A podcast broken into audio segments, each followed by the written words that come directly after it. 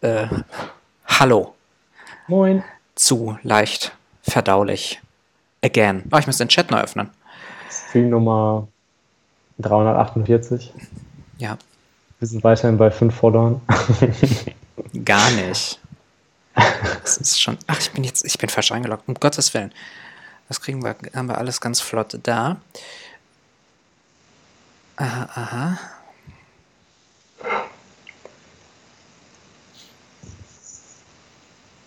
Mhm.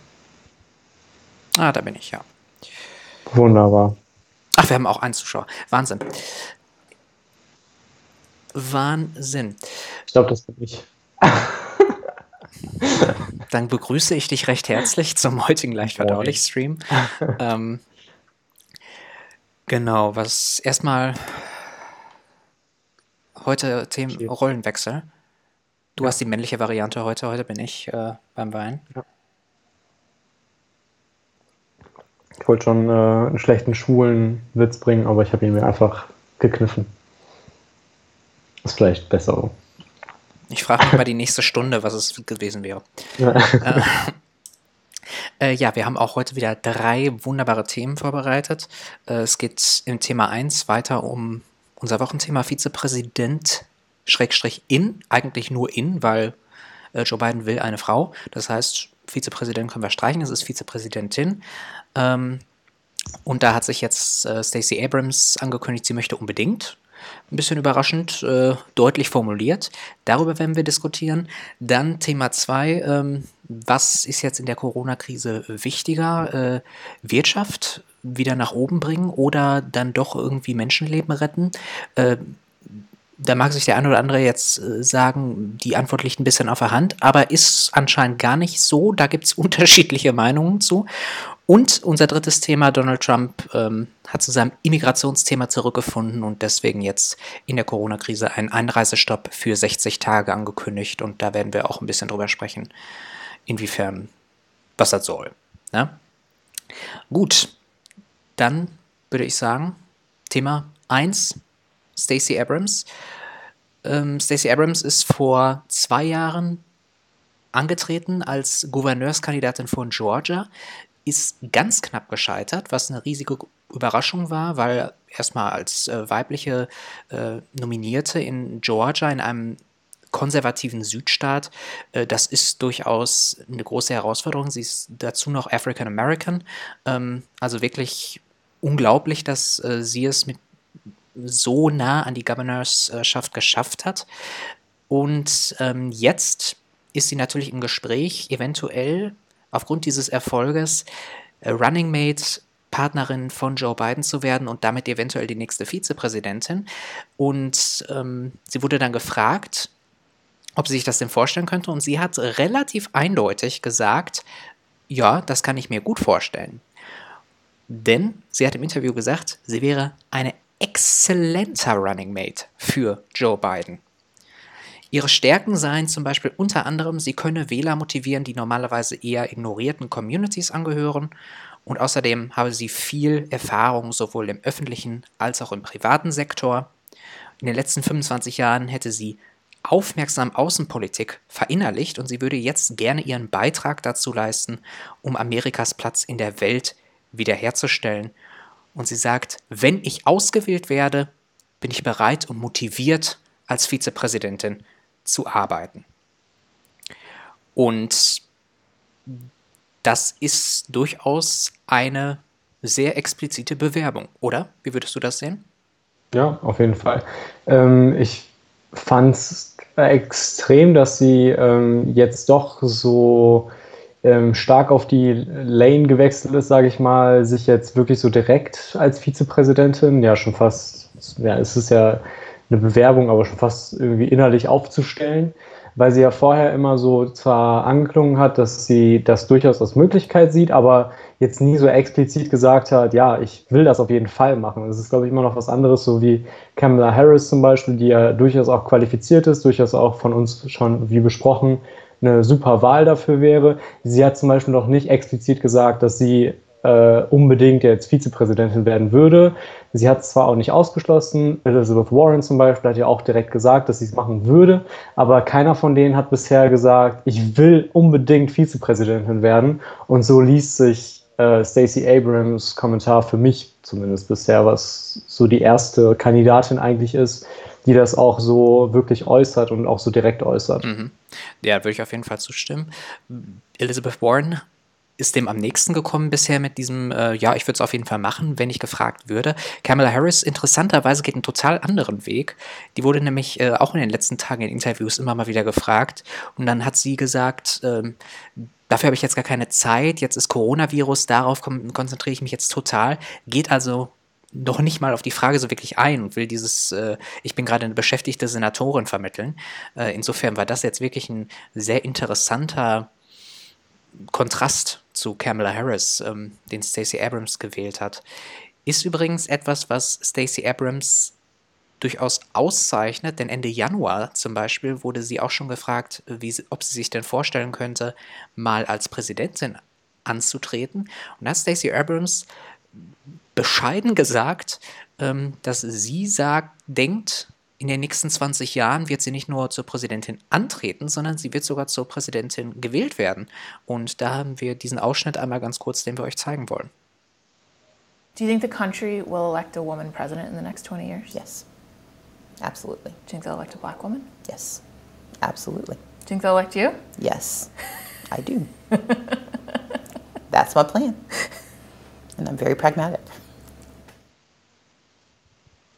Das war's. Und ähm, wie, wie findest du das, dass äh, sich da Stacey Abrams hinstellt und sagt, äh, innerhalb der nächsten 20 Jahren, glaube ich, ich werde Präsidentin? Ich glaube, die Medaille hat äh, zwei Seiten bei ihr. Einerseits finde ich es sehr gut, dass sie so ein Selbstbewusstsein ausstrahlt, dass sie es ähm, ja, eben für selbstverständlich nimmt, dass eine qualifizierte, schlaue, starke, bereits im Wahlkampf erfahrene Frau auch durchaus in den kommenden Jahren Präsidentin werden kann. Das finde ich einerseits eine ziemlich starke Aussage und ich finde, dass sich äh, so starke Frauen auch solche Aussagen leisten können, meiner Meinung mhm. nach. Andererseits finde ich den Weg, oder wie du es gerade irgendwie beschrieben hast, so den, den Weg, den Kamala Harris einschlägt, eben weiter in ihrer Funktion als Senatorin zu arbeiten, Gesetze vorzuschlagen, jetzt glaube ich ein Gesetz vorgeschlagen hat, was die Wahl im November quasi unter den momentanen Bedingungen ähm, ermöglichen soll und ähm, bestimmte Schwierigkeiten, die eben durch die momentane Situation entstanden sind, quasi weiter ähm, ja, ähm, auf diese einzugehen und diese halt für November dann äh, auszumerzen. Das ist so ein bisschen der andere Weg, sich quasi für die Position als qualifiziert darzustellen, ohne es explizit zu sagen und ohne jedem auf die Stirn binden zu müssen, hey, ich bin qualifiziert, quasi durch Aktion zu zeigen, dass man qualifiziert ist.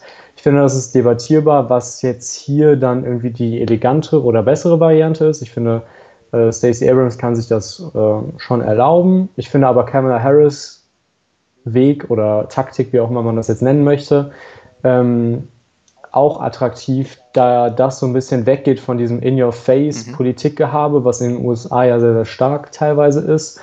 Äh, einfach mal zu sagen, ich nehme mich mal aus der Selbstdarstellung ein bisschen raus, versuche möglichst gut als Senatorin von Kalifornien zu agieren und will dadurch darstellen, dass ich eben ähm, die perfekte Kandidatin für so eine wichtige Position bin. Mhm. Ja, ich würde auf jeden Fall zustimmen in diesen zwei Seiten einer Medaille. Ich finde es einerseits erfrischend, ehrlich, ähm, dass sie sich hinstellt und sagt, ich will es, ich glaube, ich kann es und ich glaube, ich werde es auch. Das hat irgendwie was Unerwartetes. Also ich glaube auch die Interviewerin, das hat man in dem Ausschnitt gesehen, war ein bisschen irritiert, dass sie da diese sehr direkte, gerade raus Antwort bekommen hat. Ähm, das finde ich einerseits cool irgendwie. Also bewundernswert, dieses Selbstvertrauen. Und ich glaube auch, dass es aus so einer feministischen Perspektive gut ist. Also ich glaube, es ist gut, dass sich ähm, Frauen in solchen Positionen durchaus zeigen und sagen, wir können das, wir machen das und wir werden es auch. Ich glaube, das ist nicht nur für Stacey Abrams selbst jetzt durchaus gut, sondern ich glaube, das kann auch Frauen, die jetzt vorm Fernseher sitzen und dieses Interview sehen, äh, sagen, ach guck mal, das ist eine starke Frau, das inspiriert mich jetzt irgendwie. Äh, die sagt, die kann das, vielleicht wird sie es dann sogar wirklich, vielleicht kann ich das auch. Ähm, ich glaube, das ist durchaus ähm, eine positive Sache.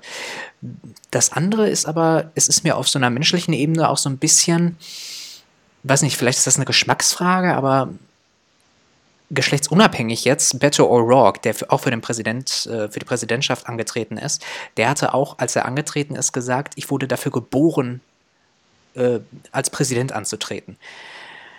Und da habe ich auch gedacht, also das ist so ein Entitlement, so, so nach dem Motto, das, das ist mir wie zugeschnitten, das ist eigentlich, das ist genau für mich.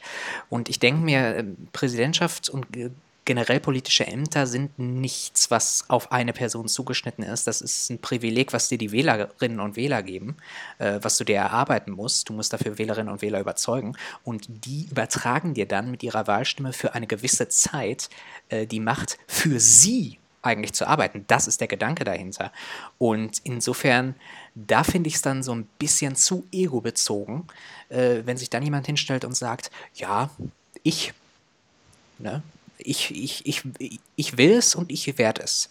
Ähm, weil ich finde, das richtet den Blick zu sehr auf die Person selbst und zu wenig auf den Wähler. Wie würdest du das sehen? Ich finde, was, was du sagst, ist sehr wichtig, dass äh, die gewählten Politiker für das von oder für das Volk arbeiten sollen, das sie gewählt hat.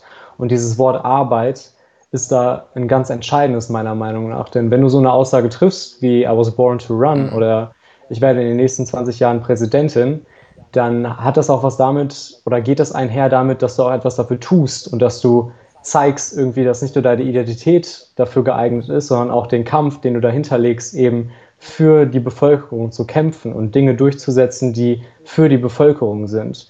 Ähm, ich finde, das ist da dann irgendwie so dieser, dieser Schnitt, den man schaffen muss, einerseits zu sagen, hey, ich bin die perfekte Person dafür, mhm. dann aber auch zu zeigen, dass man wirklich für seine äh, Wählerschaft kämpft und auch wirklich Dinge ins Rollen bringt und Dinge versucht zu verändern.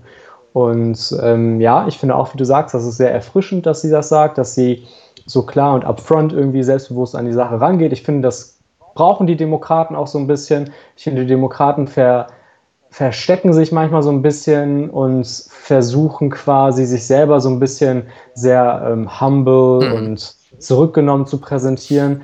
Und ich glaube, dass es beim US-amerikanischen Volk nicht immer so funktioniert. Die Leute lieben so ein bisschen Selbstdarstellung, die lieben äh, quasi eine Person zu wählen, die etwas repräsentiert, die Stärke ausstrahlt. Und dafür muss man nun mal auch mal so eine, so eine Aussage tätigen können. Ich meine, nichts anderes hat dazu geführt, dass Donald Trump Präsident wurde. Ich meine, viel Action haben wir da nicht gesehen. Das meiste ist halt irgendwie gutes Marketing. Mhm. Und ähm, ich finde es durchaus, ja, wie du sagst, erfrischend, dass auch auf der demokratischen Seite solche Marketingstrategien mal versucht werden zu adaptieren. Denn sie sind nun mal scheinbar sehr effektiv in den USA. Aber wie du auch sagst, wie gesagt, Arbeit ist da auf jeden Fall der, äh, der Stichpunkt der da auf jeden Fall fallen muss. Äh, denn äh, es bringt nichts, wenn du dafür gemacht bist, ein politisches Amt zu bekleiden, wenn du dann nicht die Möglichkeit nutzt, um auch wirklich etwas zu verändern. Mhm. Und, und das, mhm. das muss Stacey Abrams erst noch meiner Meinung nach beweisen, weil bisher wurde sie ja noch nicht in ein, äh, in ein höheres Amt gewählt und konnte sich dann dementsprechend auch noch gar nicht eben in diesem Action-Bereich beweisen, mhm. ob sie dann auch wirklich Dinge angreift und, und Dinge verändert. Ja, genau, in dem Zusammenhang wollte ich auch gerade sagen, ähm, dass Stacey Abrams sagt jetzt, du hast gerade vom Marketing gesprochen und sie führt jetzt einige Punkte an, die ihre Stärken sind. Und ähm, sie sagt, sie hat sich 25 Jahre lang mit Außenpolitik beschäftigt und so weiter und so fort. Gut, ich kenne jetzt Stacey Abrams Lebenslauf nicht äh, so detailliert, aber Ihr nehme ich das jetzt erstmal ab, dass das auch stimmt. Im Falle von Donald Trump hat er ja vieles gesagt, was noch nicht mal gestimmt hat. Insofern ist das natürlich nochmal ein doppeltes Plus dann für Sie, äh, zu sagen, äh, ich habe meine Qualifikationen und die stelle ich auch heraus und die vertrete ich auch. Ich glaube, das ist durchaus positiv. Ähm, wie gesagt, das Einzige, woran ich mich so ein bisschen stoße, ist dieses, das ist mein Amt. Ja, mhm. Weil das ist nicht ihr Amt. Das, ist, das Amt gehört äh, zur Verfassung, das gehört dem Wähler mehr oder weniger. Und ähm, das ist so ein bisschen das, wo es für mich zu weit geht. Aber ansonsten glaube ich, stimmen wir überein, dass durchaus selbstbewusste Darstellung ähm, eine gute Sache ist. Kurzer Kommentar vielleicht noch, mhm. zum Beispiel Alexandria Ocasio-Cortez hat zum Beispiel gesagt, dass sobald sie nicht mehr in der Lage ist oder so lang, sobald sie nicht mehr für ihren Bezirk und ihren, äh, ihre Wählerschaft kämpft, möchte sie, dass sie ersetzt wird und mhm. möchte sie dann quasi, sie möchte das politische Amt nicht nur bekleiden, um es zu bekleiden, sondern sie möchte es so lange bekleiden, wie sie etwas verändern kann. Und sobald sie aus welchen Gründen auch immer, ob das jetzt persönlicher äh, Greed oder ähm, ja, Veränderungen in der Persönlichkeit, was auch immer sind, möchte sie das Amt gar nicht mehr bekleiden, weil das Amt hat nur so lange einen Wert, wie man es als Politiker auch nutzt. Mhm. Wenn man einfach nur Berufspolitiker wird, um irgendwie einen Job zu haben und, und um Politiker zu sein, aber dann nichts verändert, ja, dann ist das halt irgendwie Nonsens. Und das ist das so ein bisschen, dieses Berufspolitiker sein, ne? weil wenn sie jetzt sagt, ach, innerhalb von 20 Jahren werde ich zur Präsidentin gewählt, jetzt vorher möchte sie auch noch Vizepräsidentin werden, das ist so, ich baue mir meine Karriere als Führungsperson mhm. des Landes auf. Und da denkt man sich so ein bisschen, die Motivation es ist unbestritten, dass das viele so sehen und so machen, aber die Motivation sollte eigentlich woanders ja. herauskommen, nämlich um inhaltlich äh, an der Ausrichtung der Politik was zu verändern. Aber das ja scheint dann da nicht der Fall zu sein. Gut, sollen wir zu unserem nächsten Thema fortschreiten? Ja. Dann geht es weiter mit der Corona-Krise. Ähm, der stellvertretende Gouverneur von Texas hat sich jetzt geäußert. Und äh, in den Texas gibt es natürlich auch Kontaktbeschränkungen, wie das momentan überall mehr oder weniger der Fall ist, so auch in den USA und in den US-Bundesstaaten. Und der stellvertretende Gouverneur von Texas hat in einem Interview gesagt, dass er das Ganze jetzt mal ganz schnell wieder umkehren möchte, denn er sagt, die Wirtschaft, die muss jetzt dringend wieder angekurbelt werden, nur das könne die Leben seiner Enkel und seiner Kinder retten. Und generell, und das ist ein wortwörtliches Zitat aus dem Video, was wir euch jetzt zeigen werden, gibt es ja auch ein bisschen Wichtigeres als Leben. There are more important things than living. And that's saving this country for my children and my grandchildren and saving this country for all of us. That was Texas Lieutenant Governor Dan Patrick, who apparently hasn't received enough backlash after the first time he encouraged people to risk their lives in order to reopen the economy. During uh, his recent interview with Tucker Carlson, he doubled down, arguing that he was absolutely right, that your life is worth risking. So his stock portfolio will look real good. Take a look on this. And, and I'm thankful that we are now, Tucker, finally beginning to open up Texas and other states because it's been long overdue. You know, they told us, Tucker, to follow the science. Well, what science? I mean, at the end of January, Dr. Fauci, who I have great respect for, said this wasn't a big issue. Three weeks later, we were going to lose 2 million people. Another few weeks later, it was 1 to 200,000. Now it's under 60,000.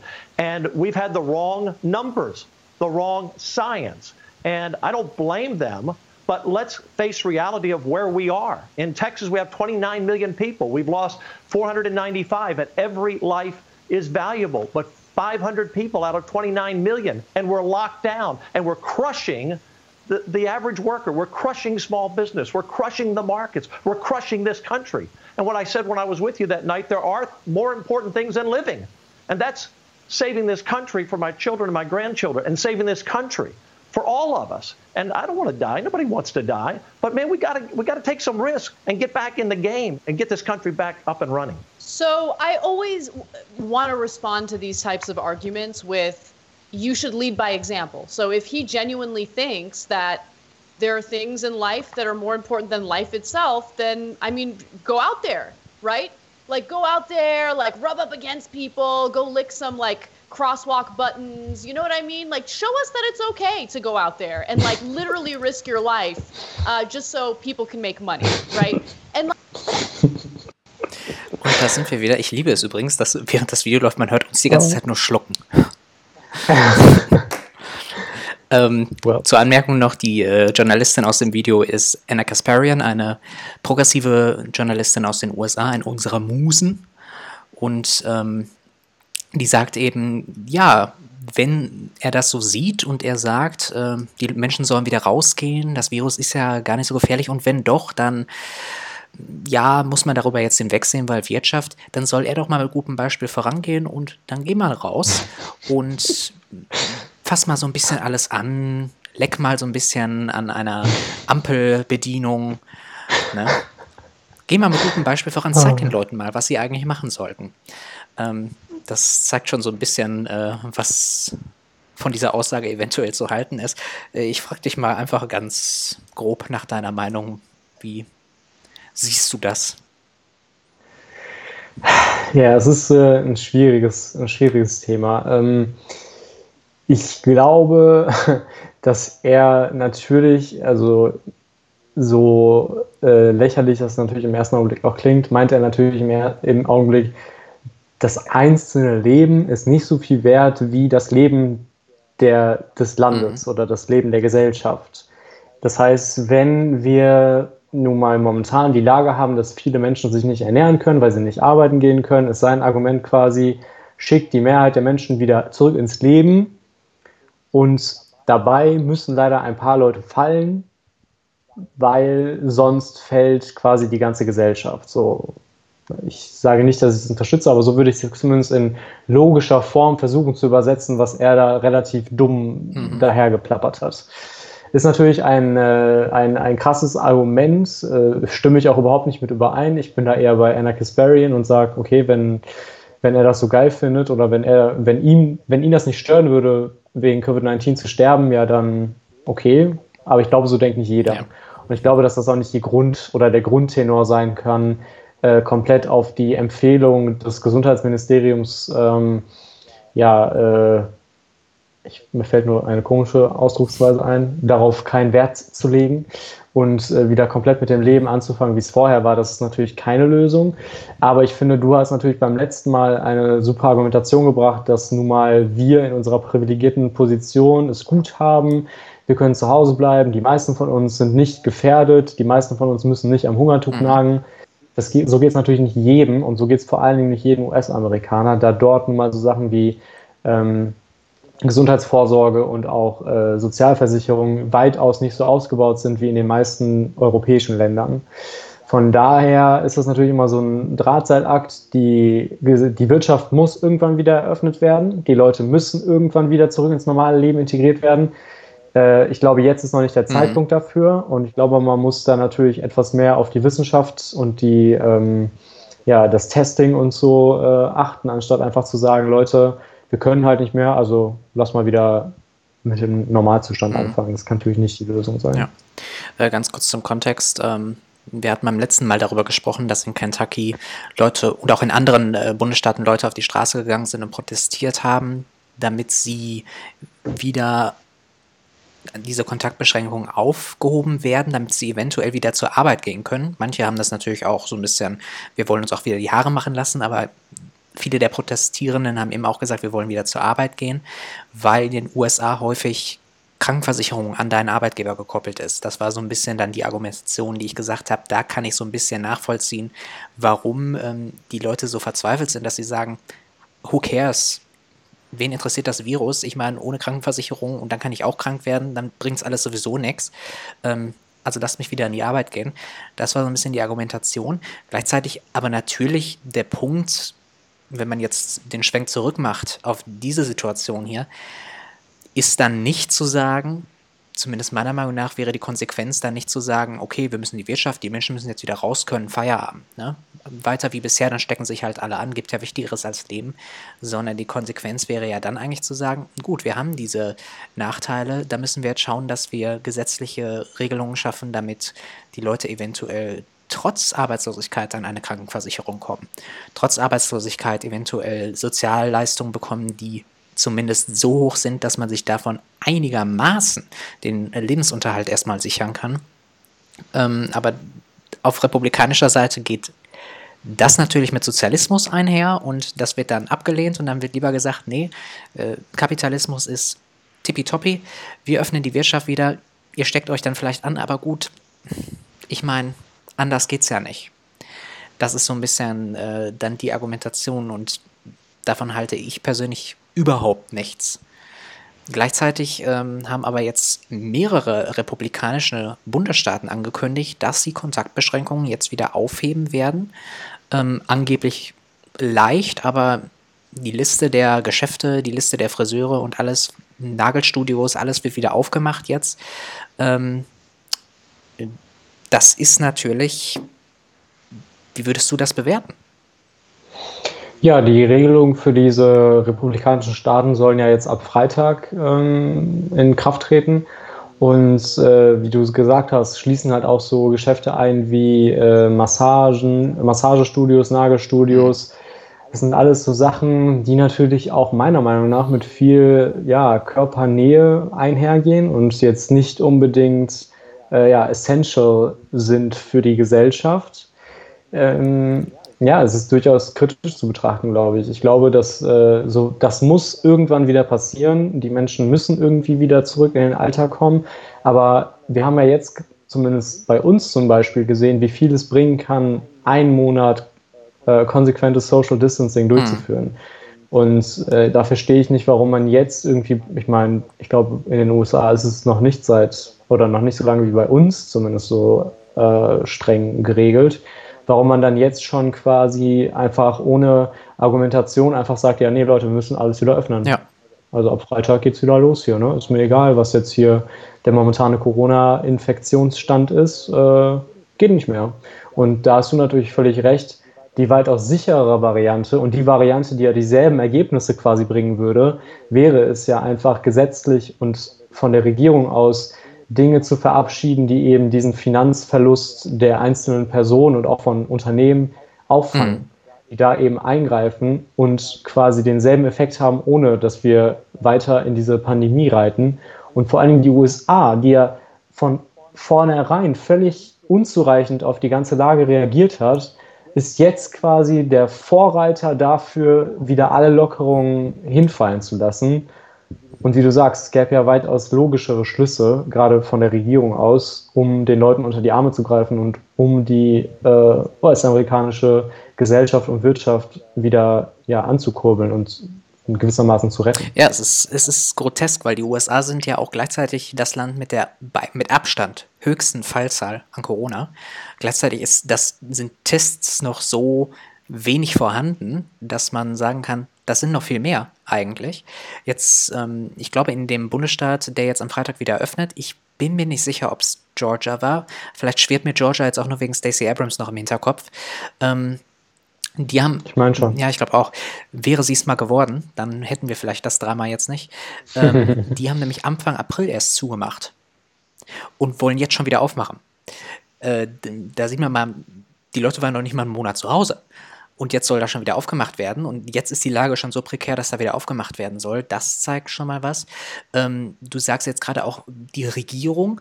Ähm, und da sieht man jetzt auch wieder Föderalismus, was wir letzte Woche oder vorletzte Woche hatten als Thema. Viele republikanische Staaten machen jetzt wieder auf, demokratische Staaten nicht.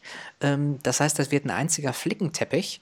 Äh, dann ist auch die Frage Freizügigkeit zwischen den Staaten die ist ja weiterhin gegeben. Die Bundesstaaten machen ja nicht ihre Grenzen zu. Insofern äh, ziehen dann die republikanischen Staaten, die jetzt ähm, die Ausgangsbeschränkungen schon wieder runternehmen, ähm, ziehen die dann die demokratischen Staaten, die eigentlich noch diese Beschränkungen haben, auch mit runter.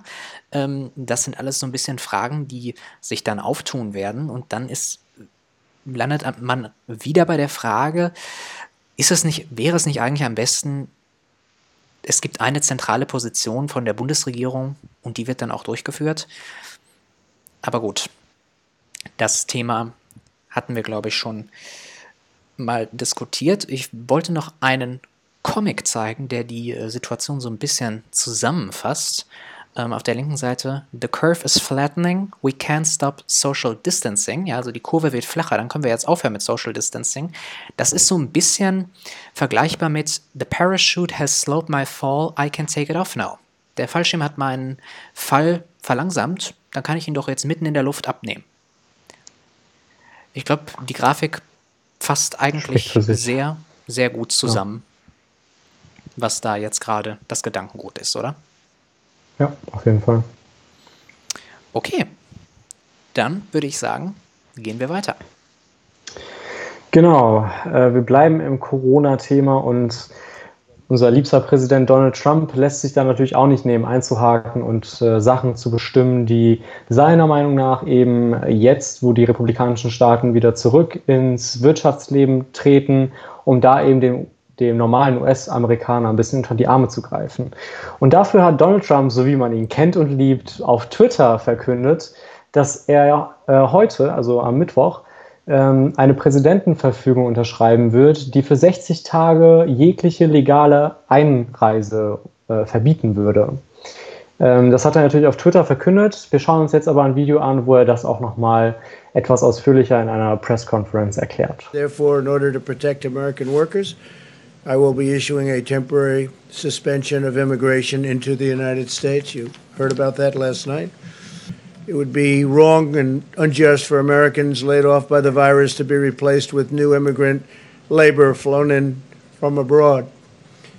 We must first take care of the American worker, take care of the American worker. The people who say it doesn't track with opening up the country to shut down immigration across the board for companies that and, and the pipeline that's already in place. What do you say to them? Well, I think it really does. I think it's very strong, obviously, and it's countrywide as opposed to specifically like China or some of the other ones that I've shut down. Obviously, on the immigration um, executive order, you've raised concern for a long time, even in good economic times, about immigrants taking Americans' jobs. So, under what conditions would you consider lifting this halt on immigration? Well, we're And- doing, yeah. Or is this sort of an opportunity to address what you've seen as a problem for a long time? Well, I think, look, uh, right now, obviously, there's never been, we had the greatest economy in the world, and then one day we had to shut it down. They said, you have to shut it down. We did the right thing. Right now, the last thing we want to do is take American workers' jobs. You campaigned on reducing legal immigration. I remember your speech in Phoenix in 2016 on reducing legal immigration. No, I can't In this- legal and illegal, but no, I've always said you have to come into the country legally. You also campaigned on reducing legal immigration. And I'm wondering if some critics are saying that you are using the virus now in this crisis to follow through on that promise to reduce No, legal immigration. that. No, no. Well, I want people that are in this country, I want our citizens to get jobs. I don't want them to have competition. Und da sind wir zurück. Genau, wie ihr gehört habt, Trump erklärt sich diesen Schritt damit, dass er den US-Bürgern unter die Arme greifen will und eben dafür sorgen will, dass äh, Migranten jetzt, wo die Wirtschaft wieder angekurbelt wird und wieder ins Staaten kommt, dass eben da Migranten nicht einhaken und den US-Amerikanern die Jobs wegnehmen. Er möchte also den US-Amerikanern äh, helfen, wieder zurück ins Arbeitsleben zu finden und gerade Menschen, die gekündigt wurden, eben die Möglichkeit bieten, dort schnell und einfach wieder an einen Job zu kommen. Ähm, es hagelt natürlich Kritik, äh, wie soll es auch anders sein. Zum Beispiel sein äh, Konkurrent im November, Joe Biden, hat sich dazu geäußert und sagt ganz klar, dass das ein Schritt von Trump sei, um davon abzulenken, dass er sich nicht schnell genug auf die Pandemie ähm, konzentriert hat, dass er eben am Anfang so viel versäumt hat und jetzt versucht mit so ja, Kurzschlussreaktionen irgendwie präsent zu zeigen und zu zeigen, dass er äh, Herr der Lage ist, was er Joe Bidens Meinung nach halt überhaupt nicht ist. Ähm, Joe Biden ist der Meinung, dass Donald Trump sowas komplett lassen sollte und lieber dafür sorgen sollte, dass äh, das Testverfahren, also ähm, das Testen auf Covid-19 in den US-Staaten viel präsenter wird und dort für mehr Tests gesorgt wird, was er momentan äh, der Meinung vieler Gouverneure nach überhaupt nicht auszureichend tut. Hm. Ja, Max, wie siehst du das? Findest du die Maßnahme sinnvoll? Meinst du, die wird etwas bringen? Was kann sich Trump dabei gedacht haben? Ich verstehe die Maßnahme nicht. Ähm, sie macht für mich keinen Sinn. Erstens mal, also wir reden natürlich von Einreisestopp jetzt im Sinne von äh, wirklicher Immigration mehr oder weniger, weil ich meine, Tourismus findet aktuell sowieso nicht statt. Ähm, das heißt, Einreise in die USA für Urlaubszwecke, äh, bis auf ein paar Bekloppte, die das vielleicht in Bewegung ziehen würden, äh, die müssen auch erstmal irgendjemanden finden, der sie rüberfliegt, ähm, das würde sowieso nicht stattfinden. Das heißt, äh, wir reden jetzt von Einreisestopps für Leute, die dort eventuell Arbeit suchen wollen. Und Trump sagt, er möchte das nicht zulassen und will damit den Amerikanern die Arbeitssuche erleichtern. Jetzt frage ich mich, gut, wir haben aber erstmal haben wir ja die Ausgebeschränkung. Ne?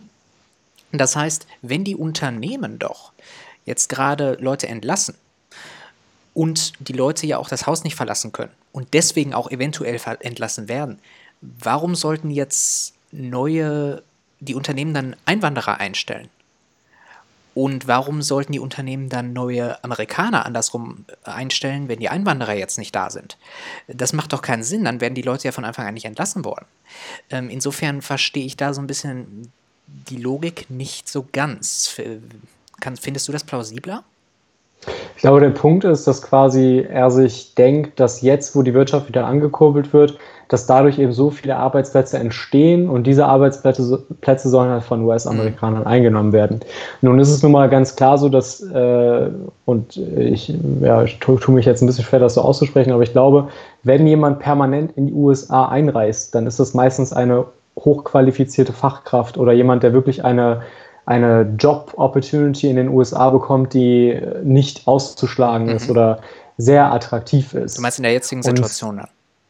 Generell. Ach so, generell. Wenn das jemand macht. So, also ich glaube, äh, das ist so der, der Hauptimmigrant, der wirklich irgendwie in einem großen Unternehmen eine mhm. wichtige Stelle annimmt als Expat oder ähm, wie auch immer und dort dann quasi äh, ja, seine Karriere weiterbringen mhm. möchte die Personen, die jetzt ihre Jobs verlieren, sind ja eher Menschen in kleinen bis mittelständischen Unternehmen, die das einfach nicht stemmen können, die keine Rücklagen haben. Das sind nicht die großen Unternehmen, die mehrere Milliarden Dollar Umsatz im Jahr machen und dementsprechend ja so ein bisschen ja, Puffer haben, auf dem sie rumreiten können, die sich quasi überhaupt erlauben können, momentan irgendwie neue Leute einzustellen. Das sind ja die kleinen Unternehmen, die vorm Existenz ausstehen. So, und da ist die Maßnahme dann natürlich völlig fehl am Platz, weil Jetzt würde ohnehin, also es reisen ohnehin wenig Menschen, glaube ich, ein, die in diesen kleinen bis mittelständischen Unternehmen Jobs übernehmen, sondern es sind eher Menschen, die in den großen Unternehmen, die in den Big Playern, die eben auch in den internationalen Unternehmen da Fuß fassen möchten. Und die, ja, das, also wie du auch gerade gesagt hast, die Unternehmen, die jetzt Jobs kürzen, werden nicht innerhalb der nächsten 60 Tage auf einmal wieder eine Plattform an Jobs bieten, die dann auch genau von äh, ausländischen Mit äh, mhm. von ausländischen Arbeiten übernommen werden würden. Also ganz ohnehin dessen. Zudem ist ja, was ich mich bei der dem jetzt ein bisschen frage. Ja, es macht ein bisschen mehr Sinn, wenn wir sagen, okay, er will jetzt, dass die Wirtschaft wieder angekurbelt wird.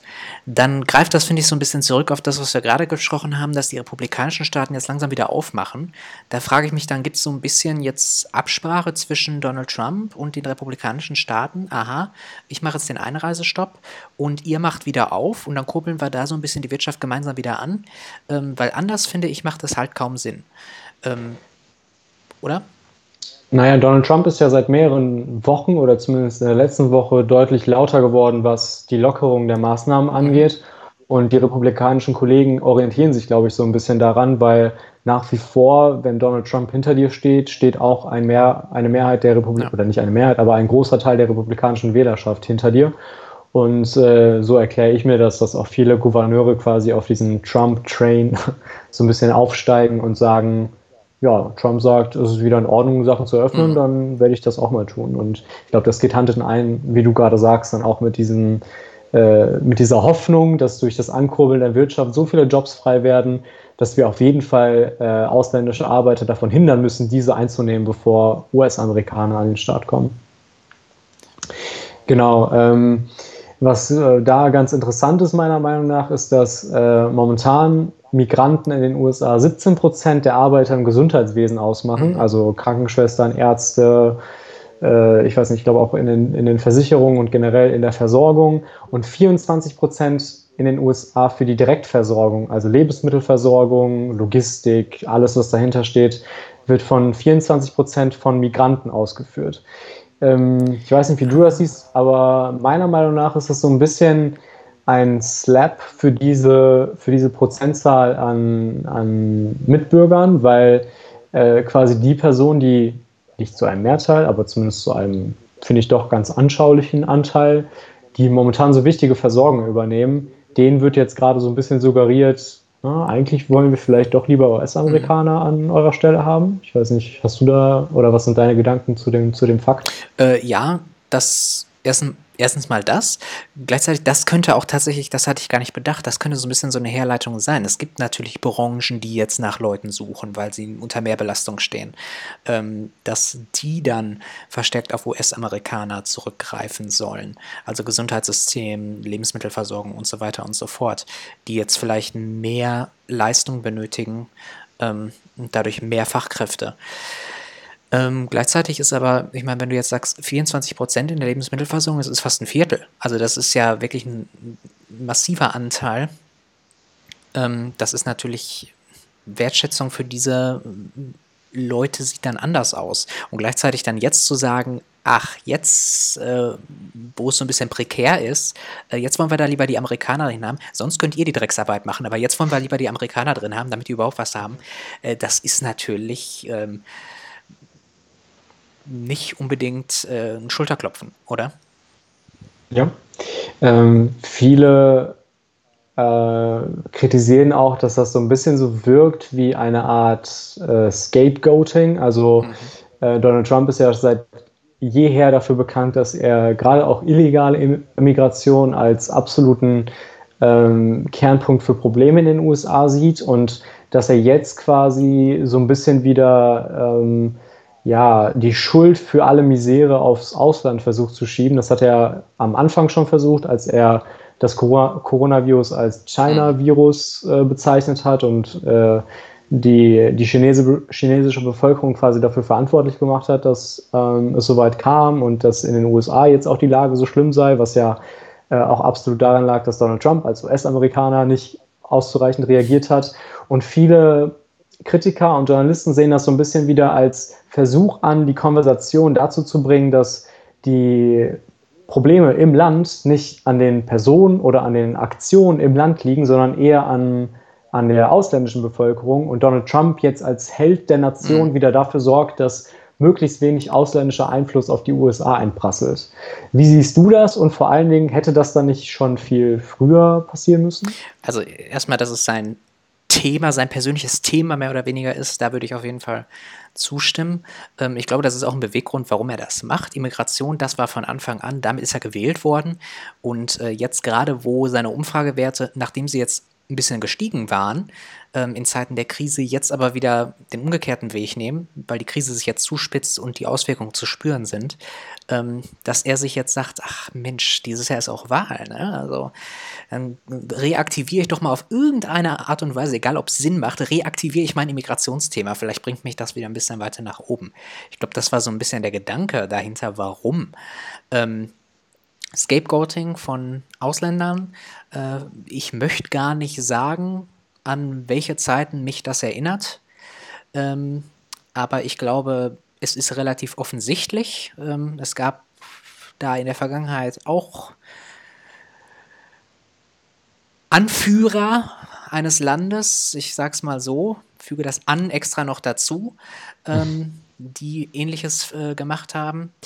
Insofern ähm, ist, glaube ich, ein beliebtes Thema von ähm, Leuten dieses politischen Spektrums seit jeher und finde ich höchst verwerflich.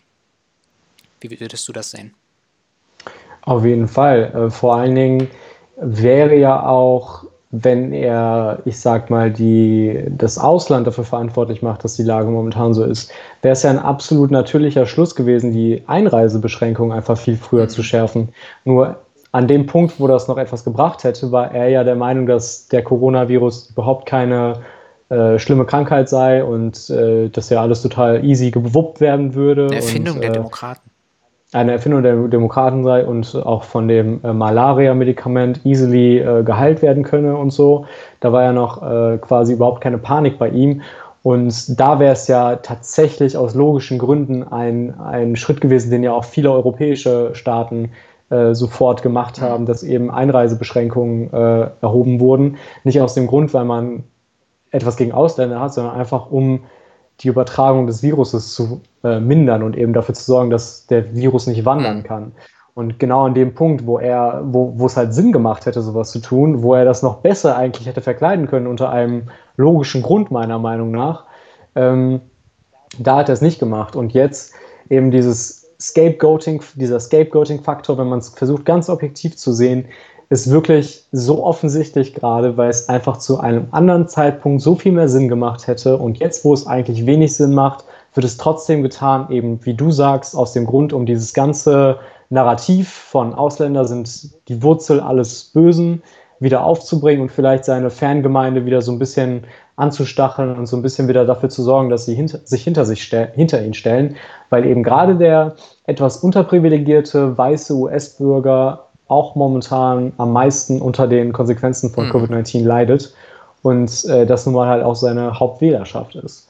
Und ähm, da kann man sich natürlich denken, will er da vielleicht wieder seine Wählerschaft so ein bisschen unter, unter seine Fittiche ziehen? Denn 2016 hat das ja unter diesen unter diesem Motto oder unter diesem Narrativ sehr gut geklappt. Ich glaube auf jeden Fall, dass es äh, der Gedanke dahinter ist, äh, weil auf die Wählerschaft kann er nicht verzichten. 2016 war so eine knappe Wahl.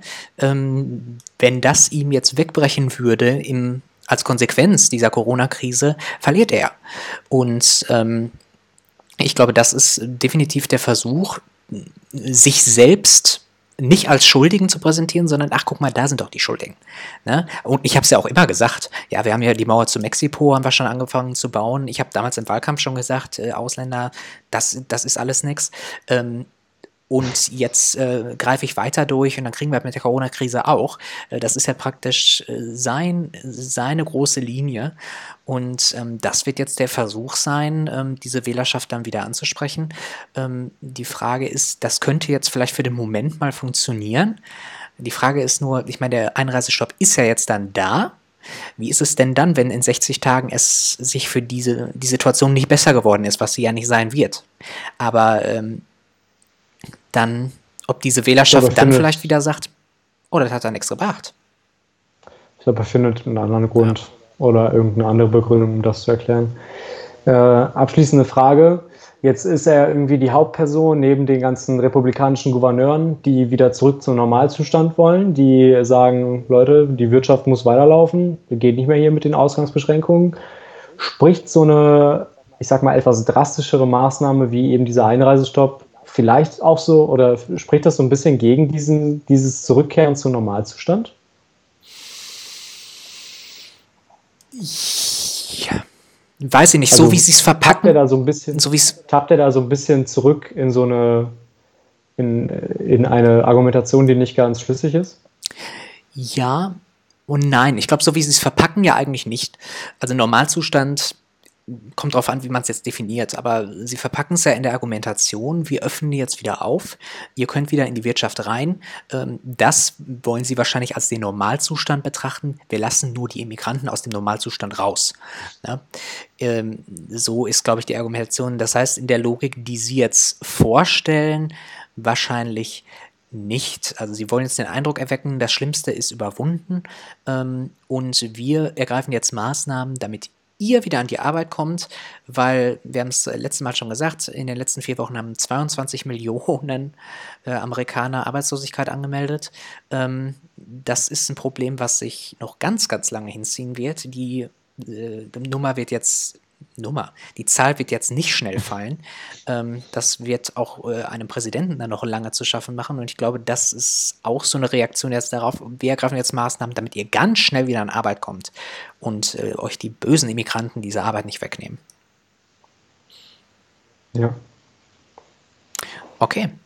Hast du noch eine Anmerkung dazu? Ich bin soweit durch. Das ist wunderbar. Dann, ich nehme noch einen Schluck.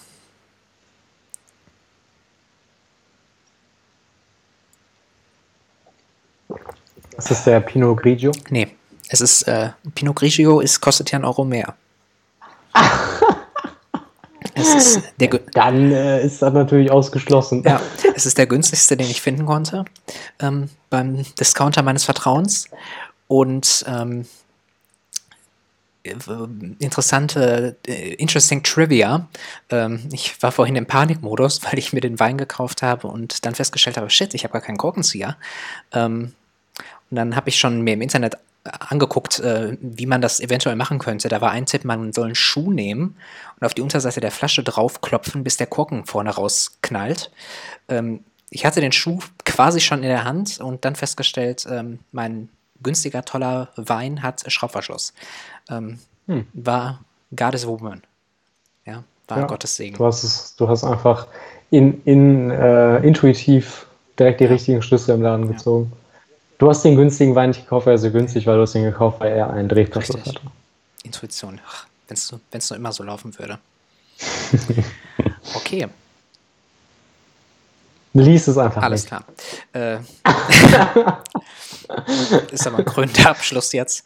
Ähm, ich würde sagen, dann bedanken wir uns äh, auf dieser Note äh, fürs Zuschauen. Danke an unseren einen Fan. Ja. Ähm, in Zukunft, zukünftige, abonniert uns doch auf Twitch, abonniert uns auf YouTube, dann kriegt ihr sofort Bescheid, wenn ähm, es uns wieder gibt. Ja, ich finde auch unser, unser Kommentarschreiber sollte uns auch abonnieren. Finde ich auch. Ist er uns jetzt eigentlich. Wir würden dich gerne wiedersehen. Wir würden gerne die nächste St- Part 2 der Story Mhm. gerne auch hören. Pass, uns, ob es ihm häufiger passiert. Das äh, würden wir auch ganz gerne wissen. Ähm, insofern, ähm, wir melden uns, wenn der nächste Stream ansteht. Wir wollen ja einen festen Rhythmus etablieren. Das heißt, wir gehen jetzt mal erstmal davon aus, Sonntag 18 Uhr scheint eine wahrscheinliche Zeit zu sein. Ähm, ansonsten, ja, wir melden uns in jedem Fall. Brauche ich eigentlich gar nichts mehr weiter sagen. Ähm, auf Twitter, auf Instagram. Und wenn ihr abonniert, dann braucht ihr euch sowieso keine Sorgen machen. Insofern einen wunderbaren Abend noch. See ya.